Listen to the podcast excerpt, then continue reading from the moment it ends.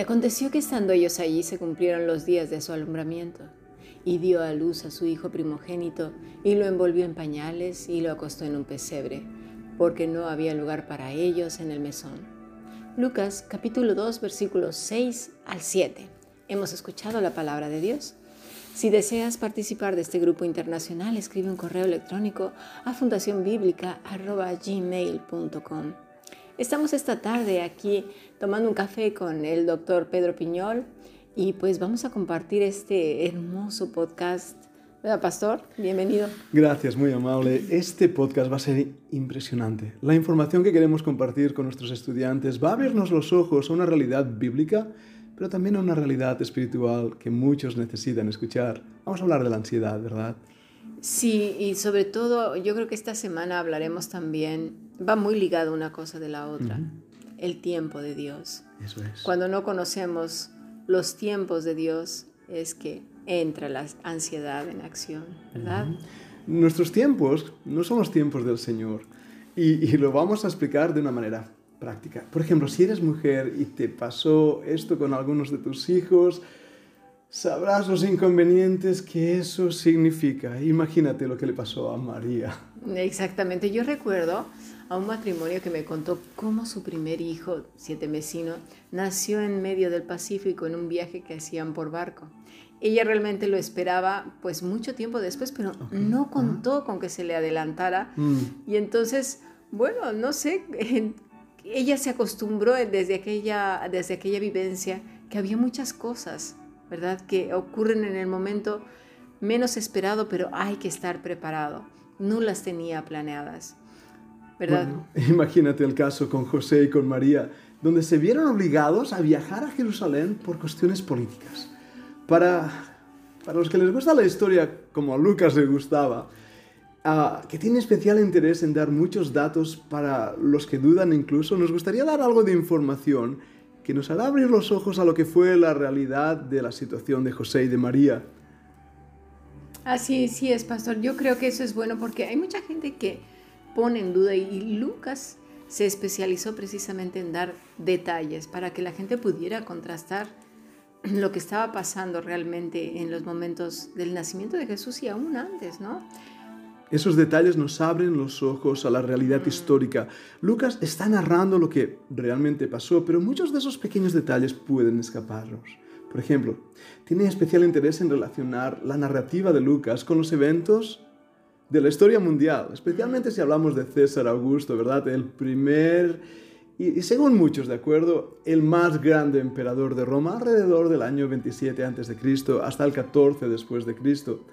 De hecho, él, habiendo reemplazado la república con una forma imperial de gobierno, expandió el imperio para incluir a todo el mundo mediterráneo.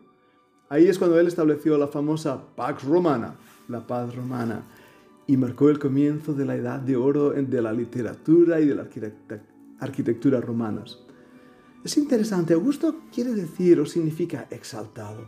Fue un título que le otorgó el Senado romano en el año 27 a.C. Sin embargo, los israelitas y otros pueblos subyugados aún languidecían bajo la ocupación de ejércitos extranjeros. Y ahí es donde entra el censo. podemos hablar un poco del censo, ¿verdad, Cami? Se utiliza más que nada para el servicio militar y los impuestos. Los judíos, sin embargo, estaban exentos del servicio militar romano Dios usó el decreto de un emperador pagano para cumplir la profecía. Aquí, antes de hablar de la profecía de Miqueas 5:2, donde dice, "Pero tú Belén Efrata, pequeña para estar entre las familias de Judá, de ti me saldrá el que será Señor de Israel, y sus salidas son desde el principio, desde los días de la eternidad." Me gustaría pastor, hacer un énfasis en José porque también no se dice mucho de él, pero al mismo tiempo, como en el caso de Lucas, se dice bastante. Eh, al parecer María no necesitaba ir a, este, al censo. Eso es. pero, pero él quiso protegerla porque como no estaban todavía casados, no se había consumado ese matrimonio, protegió a, esta bella mujer y se la llevó consigo. Esos eventos históricos y esos datos que a veces parece que la Biblia guarda silencio, sin embargo nos da pequeñas pinceladas que para el estudioso bíblico revelan grandes verdades. No era necesario que María fuera con José. José podía haber ido por su cuenta, pero ahí tenemos esa función de José de proteger a la mamá y al bebé que esperaba. Y vemos como Dios en su providencia, en control de los tiempos, de los momentos, va a utilizar a este hombre, José, para ser la herramienta que Dios utilizará para la protección de María y del bebé. Exactamente.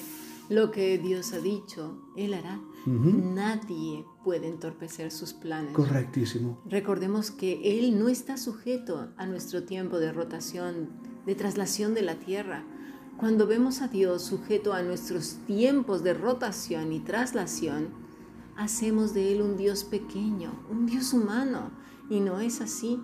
Por eso Él lo sabe todo, lo conoce todo, y en ello es importante descansar él creó el tiempo. Nosotros somos los que estamos sujetos al tiempo. Es parte de nuestra vida, de nuestra existencia y armonía, de la Tierra, la galaxia y los planetas y sus correspondientes lunas. Eso es importantísimo de entender. No hay nada que a Dios le coja de sorpresa. No hay mm. nada que le agarre diciendo, uy, esto no sabía que iba a pasar. Dios está fuera del tiempo. Él creó el tiempo y por eso Dios es eterno, sin principio de días, sin fin de ellos. Y Dios que sabe los tiempos, no le agarró de sorpresa el nacimiento de su hijo en este mundo. Sabía lo que iba a pasar con José y con María. Y con todos nosotros, porque cuando nos salimos del tiempo, entonces se ve el todo. Porque si nos ponemos a pensar de manera floja y sin meditar, pues entonces se nos pasan cantidad de detalles.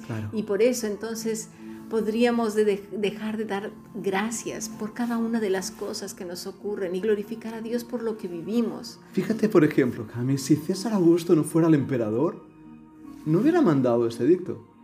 Pero era necesario que él fuera o que este edicto resultara esos días o cualquier acontecimiento que llevara a José y a María a ir a Belén. Y en ese momento, no antes, no después, sino en los días que iba a dar a luz. Así es, pastor, porque cuántas veces nos quejamos sin tener ni idea de qué ocurre, de qué está ocurriendo más allá de nuestra corta vista o de nuestro entendimiento, simplemente nos estamos quejando. Yo no leo aquí que María o José se estén quejando renegando, maldiciendo su suerte, es que si no está, es que no era así. En absoluto, ellos estaban en armonía con la perfecta voluntad de Dios.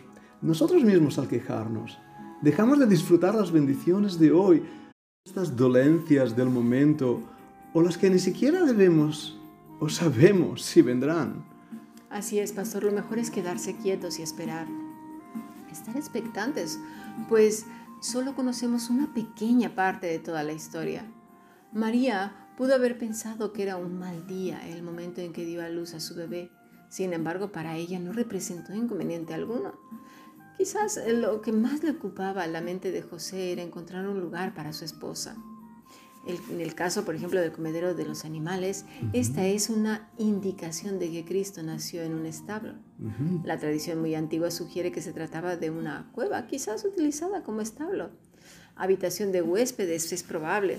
Tradicionalmente la palabra griega kataluma se traducía como posada, pero los viajeros respetables normalmente buscaban alojamiento con amigos y familiares, porque los albergues públicos, esto me, causó curiosidad, ¿eh? esos albergues públicos eran famosos por albergar criminales y prostitutas. Un mal lugar. Quisiera también hacer énfasis que no se trata del aposento alto que vemos en Marcos 14, 14 ni Lucas 22, ¿sí? Claramente significa una habitación de invitados y el comedero o pesebre era ideal para usarlo como cuna. Lucas no parece estar tratando una situación deprimente con un aposento, o sea, un posadero, perdón, estas personas que alquilaban, ¿eh? insensible como un villano. Más bien está estableciendo un contraste entre los derechos propios del Mesías en su propia ciudad de David y las circunstancias muy ordinarias y humildes de su nacimiento. Déjame añadir algo ahí interesante que recordaba ahora. Eh, los arqueólogos han descubierto cerca de este lugar, en Belén, algo que llaman la Torre de los Corderos. Era un lugar donde se guardaban los corderos que iban a ser sacrificados en el templo más tarde.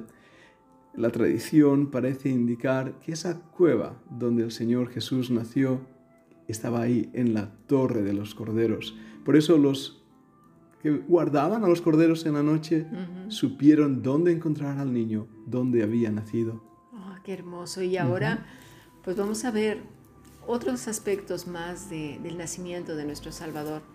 Pero a mí lo que me, me, conmueve es que no veo a este matrimonio en, ningún, en ninguna parte afligido, maldiciendo, llorando por sus circunstancias, por no encontrar lugar, eh, desesperados, llenos de ansiedad y miedo, porque estaban además fuera de su pueblo. Pero si miras los pequeños detalles incluso de su viaje, del nacimiento del niño, José preocupándose, ¿dónde voy a ponerlo? Tomando iniciativa de protección, como ya hemos estado mm. viendo, incluso los pañales. Mm. Ese dato me es Ahora lo vamos a ver, pastor, porque es precioso. Y bueno, vamos a continuar con el siguiente podcast, pero quedaros con esto en este, en este final de primer podcast. Dios tenía el control de todo y ellos maravillosamente estaban descansando. Continuamos con nuestro estudio.